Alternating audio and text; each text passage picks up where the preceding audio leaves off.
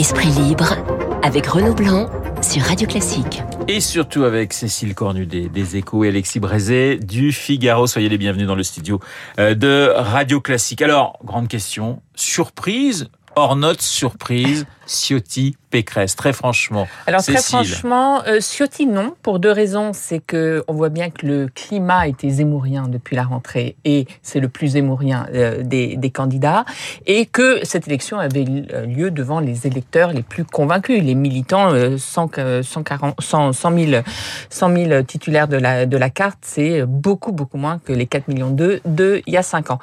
Je suis plus surprise pour euh, Valérie Pécresse euh, et euh, en, en, regard euh, par l'effondrement euh, de Xavier Bertrand, même si, même si, bah, elle aussi, je pense, elle bénéficie de l'effet Zemmour qui a tué Xavier Bertrand, parce que Xavier Bertrand était parti sur une toute autre campagne, sur une campagne peuple populaire contre Emmanuel Macron et la tonalité a complètement changé à la rentrée. C'était l'immigration, c'était tous les sujets identitaires. Et elle, elle aussi, elle a un profil euh, assez centré comme euh, Xavier Bertrand, mais elle a acquis euh, à la région Île-de-France une légitimité sur ces questions, laïcité. Elle travaillait avec Thierry de Montbrial, avec Gilles Kepel, qui fait qu'elle était cohérente elle aussi. Plus le mix, donc identité et sécurité et libéralisme économique, sur lequel n'a pas du tout été euh, Xavier Bertrand. Donc ce, ce cocktail-là, finalement, les deux onze cocktails avec euh, euh, Ciotti et, et, Pécresse, ce cocktail filloniste à des degrés divers, et c'est ça qui marche devant le cœur militant. Alexis euh, surpris, pas surpris, il y a toujours un côté un peu ridicule et dire ah, ah, ah j'avais tout prévu, j'avais tout compris. Euh, c'est vrai que depuis quelques semaines, depuis les deuxièmes débats, on, on voyait, enfin, je, puisque vous me posez la question sur moi, je voyais se dégager Ciotti et Pécresse, pas forcément dans cet ordre-là. Il n'en reste pas moins que la victoire de Ciotti et Pécresse est une surprise politique. Euh, par rapport au début de la campagne, par rapport à ce qu'on racontait, c'est vrai que les favoris, c'était Bertrand et Barnier. Et Barnier. Et Barnier. Ouais. Bertrand qui était quand même le favori depuis des mois et même avant l'été, le favori des sondages, celui qui devait gagner, que sondage après sondage mmh. était en tête et donc il disait bah les militants vont voter pour celui qui peut gagner. Et Barnier qui était le favori des élus, des, des, des du, du, de parti, de l'appareil. Euh, c'est lui qui avait le plus de signatures. Donc les deux favoris sont écartés, et ce sont les deux outsiders, Ciotti Pécresse, qui, l'emportent. Et finalement, c'est quoi? C'est la conviction, Sotti, euh, et la détermination, Pécresse, qui a tenu contre vents et marées quand, quand, quand, quand, quand Bertrand voulait enterrer la primaire. Euh, et je dirais, et c'est peut-être la surprise qui n'en est pas une, au fond, c'est quand même les deux les plus à droite. C'est-à-dire qu'au fond, les, mmh. les, électeurs de droite, les militants de droite, ils ont choisi des gens qui incarnent l'un et l'autre une droite ferme, assumé, ça me paraît pour la suite une leçon importante à retenir. Et libéral économiquement. Et libéral économiquement. Et libéral économiquement. Même, on voit vous que avez raison. Vous avez elle, raison. Elle, elle, revient. Elle, mmh. elle, a senti, contrairement à Xavier Bertrand, que la, la, la question de la dette, du quoi qu'il en coûte, euh, c'est comme si Xavier Bertrand il avait euh, calqué, si vous voulez, sa campagne euh, sur le printemps. Le quoi qu'il en coûte, c'était on s'était complètement acclimaté à ça. Elle, elle est rentrée plus tardivement en campagne et elle s'est mise sur le moment, sur l'esprit du moment, et elle a su être en résonance là-dessus. Je vous rejoins. Ils sont tous les deux libéraux, ils sont tous les deux conservateurs, notamment sur les sujets régaliens. Euh, on entend beaucoup dire ce sont deux lignes. Je ne crois pas du tout que ce soit deux lignes. Non, c'est deux curseurs. C'est deux curseurs. Il y, a, il y a une différence de, de degré, il n'y a pas de différence de nature. Ils sont vraiment tous les deux vraiment libéraux. Il y a une libéraux. différence de stratégie peut-être, parce que Éric Ciotti est plus dans la réunion euh, des droites à un moment donné, alors qu'elle, elle veut reprendre la droite euh, à Emmanuel Macron, mais, mais même si, si elle est ferme. Vous regardez Valérie Pécresse, effectivement en matière économique, alors elle fait pas la flat tax comme euh, comme Ciotti, non. elle fait pas la su suppression des droits de succession, mais elle y va assez loin en matière de libéral, mmh. notamment sur les économies, sur la suppression de fonctionnaires. Et en matière régalienne sur l'immigration, la sécurité, elle n'y va pas de main morte non plus. Euh, son directeur de campagne, c'est quand même Patrick Stefanini, euh, qui, a, failli, dont, Zemmour voulait faire lui-même son directeur de campagne. Donc on est vraiment l'un et l'autre sur une droite à la fois libérale euh, sur les questions économiques et à la fois vraiment fermé à droite sur les questions régaliennes, immigration, sécurité. C'est formidable parce que vous vous relancez tout seul. J'ai plus rien, à, j'ai plus rien à faire. Euh, tout, tout, de même euh, sur sur sur ces scores, euh, vous en parliez d'ailleurs. L'importance finalement des débats parce qu'on s'est, on s'est dit tiens on va s'ennuyer quand même avec ces débats. Il se passait pas grand chose. Hein, on jouait l'unité et vous le dites tous les deux, les débats ont joué, les débats télévisés ont, ont joué. On a on a découvert peut-être pour certains Valérie Pécresse. Éric Ciotti n'avait pas grand chose à, à perdre. Il était plutôt bon dans, dans ce Bien rôle. Et, et, et en revanche, on sentait effectivement que c'était plus compliqué pour ceux qui étaient, vous le disiez, les deux euh, favoris il y a encore quelques semaines. Je dirais plus largement, une campagne, c'est toujours très ouvert, ça a toujours un rôle. Ça rebat toujours les cartes, surtout dans ce moment où les gens détestent les favoris. Donc, un, la campagne a joué, évidemment. Et les débats télé, forcément, c'est des révélateurs. Je pense que Barnier euh, paru, a paru moins punchy, euh, euh, plus euh, plus lent peut-être, moins moins dans l'énergie. Et euh, effectivement, Éric Ciotti n'avait rien à perdre. On voyait une jubilation. Il est paru complètement libre. Et ça, finalement, ça a parlé directement au, au cœur des gens. Et Pécresse, elle avait l'air combative. Euh, voilà, elle aussi, elle, elle y allait à fond. Oui, oui, ça, ça joue. hein, Vous diriez. Alexis que c'est c'est les deux qui en voulaient le plus, qui ont qui l'ont qui, qui Non, l'ont c'est. Bertrand qu'on voulait le plus. Je dirais en tout cas, et vous avez raison de rappeler qu'on disait oh là là ça va être ennuyeux, ils vont se disputer, mais ça s'intéressera personne. Je dirais que maintenant on peut se dire que tout ça est quand même une très bonne nouvelle pour la droite. Et j'ajouterai une très mauvaise nouvelle pour Macron. C'est une très mauvaise, une très bonne nouvelle pour la droite parce que désormais c'est clair, la droite depuis hier a une ligne. On la voit, c'est ce qu'on Mmh. disait, hein, le, le libéralisme, la fermeté sur les questions régaliennes. Et demain, elle aura une incarnation dont on peut prédire sans prendre parti qu'il y a quand même de très fortes chances que ce soit Valérie Pécresse, une ligne, une incarnation.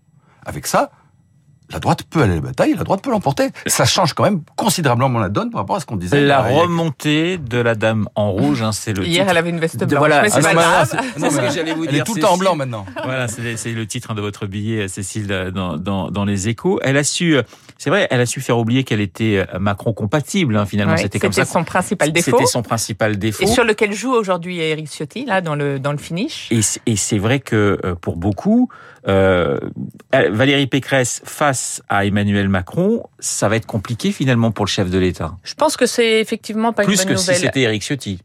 Ah oui, ça c'était le rêve, Eric Oui. C'était Voilà. leur rêve parce que ça provoquait, mo- et- et- ça provoquait immédiatement une explosion Ouais. de la droite. C'est pas pour rien que euh, Édouard Philippe a fait un meeting cette semaine. Il, est- il tablait là-dessus et il espérait récupérer toute la frange modérée euh, des Républicains.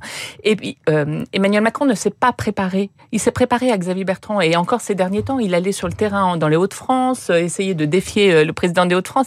Il, il l'a pas vu, il l'a sans doute sous-estimé et la dimension femme est quand même euh, compliquée pour lui parce que c'est pas la même chose de boxer euh, un Bertrand que de boxer euh, euh, de boxer une femme et en plus on disait qu'elle était venue sur ce terrain de la dette des réformes euh, etc qui est un, un terrain qui va embêter Emmanuel Macron Elle a qui eu doit quelques petites maintenant formules choc hein, d'ailleurs. hein, oui, pour- cramer la caisse, par Ouais, exemple. C'est ouais, elle qui a mis finalement le sujet de la dette et du quoi qu'il en coûte électoral euh, sur la table. Et ça, c'est vraiment deux angles d'attaque qui embêtent euh, Emmanuel Macron. Elle peut être Alexis. un adversaire très difficile pour Macron, euh, Valérie Pécresse. C'est vrai que c'est vraiment une mauvaise nouvelle pour lui parce que c'est vrai, elle est femme et, et Mm. ça porte une certaine modernité. C'est-à-dire que d'une certaine façon, elle va prendre le flambeau de la modernité à Macron. Sa compétence peut pas être mise en cause. Personne peut dire qu'elle est qu'elle sait pas Oui, faire. elle est sérieuse. euh, voilà, donc euh, bon, elle va rassembler son camp parce qu'on sent bien que c'est parti pour le rassemblement. Ça a commencé dès hier soir euh, avec Bertrand qui tout de suite est, est- est- s'est- s'est s'est rallié et donc il y aura le rassemblement. Je dirais que si on regarde les choses, elle peut mordre à la fois, comment dire, sociologiquement sur les terres de Macron. C'est-à-dire que cette bourgeoisie urbaine, CSP+, ce public modéré, souvent venu de la droite, Qui avait voté qui Fillon avait au voté premier Fillon, tour, mais- qui pouvait se retrouver sur Macron Ouais. pour des raisons économiques, elle va leur parler sociologiquement parce qu'elle exprime, parce qu'elle est, par d'où elle vient. Et elle peut s'adresser idéologiquement à la droite, bien à droite, euh, ex- demandeuse de, de, de mesures énergiques sur l'immigration, sur la sécurité, à condition qu'elle n'abandonne pas le, le- le- ce pan-là du programme. C'est ça, pour, à mon avis, le vrai défi pour elle, c'est de ne pas jouer le recentrage, le euh, on met d'eau dans son vin, etc. partie pour ça. Je pense qu'elle n'est pas partie Ah pour ouais. ça. Je pense qu'elle le fera pas. Je pense que beaucoup vont lui suggérer. Je pense que très vite, on va voir arriver les Gérard Larcher, les Jean-Pierre Raffarin qui vont dire bon allez, on a fait plaisir aux militants, mais maintenant il faut se recentrer, il faut rassembler. Il faut surtout pas qu'elle fasse ça. Il faut qu'elle tienne les deux bouts de la ficelle, qu'elle continue sur le, le côté économique de, de tenir le discours libéral qu'elle tient, et qu'elle continue sur le en matière de régalien d'être d'être toujours aussi ferme et assumée. Cela étant, euh, Il faut Alexis pas s'emballer, hein, et- parce qu'elle est quand même très, très, très, très loin Oui. derrière euh, Marine Le Pen Alors- et euh, Emmanuel Macron. Donc on est vraiment au tout début d'un Himalaya là. à C'est vrai, et, et en plus, il y a toujours, euh, j'allais dire, le discours qui, qui change entre celui qu'on veut apporter aux, aux- aux adhérents d'un parti et puis euh, lorsqu'on veut rassembler. Alors c'est ça pour vous le non, piège, Alexis si elle fait ça, elle est cuite. Ouais. Si elle fait Ouais. ça, elle est cuite. Si elle change de discours, si à nouveau elle donne le sentiment que on a parlé, on a fait des belles paroles, et puis le lendemain d'une préélection déjà on fait le contraire, elle est cuite. Et j'ajouterais que pour une deuxième raison, c'est que sa bataille c'est une bataille de premier tour. Sa difficulté, c'est d'accéder au second tour. Donc elle va pas le, le Moi, je rassemblement. pense pas alors, qu'elle se recentrera Mais je pense qu'elle le parce fera que pas. la vraie bataille là qui va s'ouvrir aussi, c'est entre euh, Pécresse, Le Pen et Zemmour sur cette euh, frange de la droite qui aujourd'hui fait euh, 30, euh, 35, 40 et euh, et euh, donc le, le, le premier, le premier, la première bataille avant d'attaquer directement Emmanuel Macron qu'elle doit gagner, c'est sur cette frange là. si, si elle joue cette carte-là du, du- Mm. de, de l'eau dans le vin, du, du, euh, du recentrage, ben, immédiatement les électeurs qui de droite droite ben, diront bah, après tout on a Zemmour et Le Pen. Quant aux autres, les, les- ceux qui étaient tentés par Macron ben, diront finalement s'il s'agit juste de gérer les affaires courantes, on a déjà Macron. Donc elle perdra des deux côtés. Il faut qu'elle reste sur sur ce, ce sillon qui vient d'être tracé par par la primaire, qui dont on voit aujourd'hui que c'est le bon sillon. Et évidemment, vous en parliez euh, dès le départ, euh, dès le début de cette interview. Il y a la question de l'unité. Mhm. Ça, c'est primordial. C'est-à-dire Mhm. que la droite, si elle veut espérer être au, au second tour, elle doit absolument continuer à, rester unie. On a vu d'ailleurs, il avait euh, Xavier Bertrand une certaine. Enfin, je, je trouve qu'il a été plutôt Ah euh, ouais, bon extrêmement perdant. élégant. parce Il s'est affiché à côté d'elle euh, dans, dans l'heure. C'est incroyable. Donc, il y a quelque chose de changé à, à, à droite, Cécile, parce que bon, c'était pas tout à fait le, parce est- faut- la même faut- ambiance il y a, il y a quelques années. Ça, hein. c'est sûr. Mais il faut aussi voir que la droite, elle est quand même devenue rikiki. Parce qu'on on dit effectivement, c'est un très bon moment pour la droite. Mais enfin, les débats, ils ont fait 800 000 d'audience. C'est pas non plus. Et puis, euh, on le rappelle, il y a eu 100 000 votants. Donc, elle a tout à prouver aujourd'hui. Elle a un trou de souris pour y arriver, mais elle a tout à prouver. Et il faut absolument jouer euh, cette unité. Et euh, a priori, c'est l'idée. hein. Alors, on a un petit peu enterré un petit peu vite Éric Ciotti. Je, je, je vois bien que vous avez, vous pensez qu'effectivement le euh, Valérie Pécresse est, est- est la mieux placée. On verra évidemment demain, Demain, ce que 14 heures. décideront à 14 heures les, les, les adhérents euh, des Républicains. Il y a une question, je la posais à Pascal Perrineau tout à l'heure. Nicolas Sarkozy, alors est-ce qu'il va prendre position? Parce que il reste pour le peuple de droite la figure hein, emblématique. Est-ce que est-ce qu'il va se mouiller Bien dans sûr, cette campagne? Bien sûr que non, il l'a pas fait, il le fera pas. Ouais. Et c'est pas de, de toute façon la campagne elle est finie là, on parle mais c'est de, de ce, demain c'est fini. Mm. Donc euh, euh, La campagne de- avec le candidat de la droite ou la candidate. Ah, alors après, plus tard, ah oui. oui, oui, c'était dans ce sens-là que je il voulais. attendra sans doute le dernier moment. Je pense qu'il veut vra- il veut vraiment pas se mêler de tout ça, il s'en mêlera le moins possible, mais s'il y a un candidat de droite euh, unanime et qui paraît en, en- en mesure de l'emporter, peut-être qu'à ce moment-là, il le soutiendra, oui. Il, il y avait des proches derrière Valérie Pécresse, Brice Hortefeux notamment, mais je dirais deux choses pour euh, euh, aller dans le sens euh, d'Alexis. Qu'a fait cette semaine euh, Nicolas Sarkozy? Le soir du dernier débat, il était Salgavo, invité par le Figaro pour faire une conférence où, en gros, il a quand même laissé entendre que c'était pas des cadors selon Non, mais lui. c'était qui- une conférence sur l'art, la culture. Voilà, c'est ça. Il a glissé quelques euh, mots en disant c'est voilà. Proust, donc complètement ailleurs. Et hier, il était dans l'avion avec euh, Emmanuel Macron pour euh, rendre hommage à euh, Valéry Giscard Valéry d'Estaing. Giscard d'Estaing. Donc Ouais. il se tient loin de tout ça parce qu'il a sans doute plusieurs fers au feu. Effectivement, faire gagner LR s'il peut, et peut-être être celui qui fait euh, une réélection d'Emmanuel Macron si Emmanuel Macron en a besoin. Une dernière question. Euh, La droite est, est pour l'instant dans les sondages derrière Zemmour, derrière Le Pen, derrière Macron.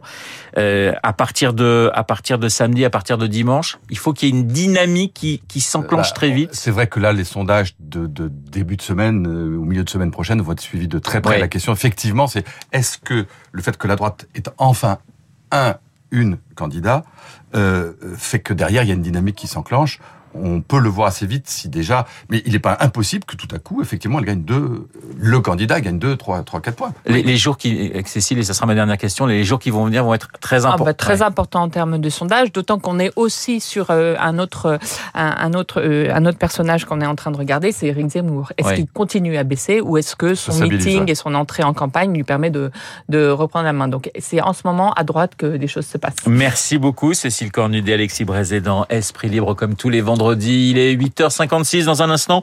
Augustin Lefebvre, la météo et l'essentiel.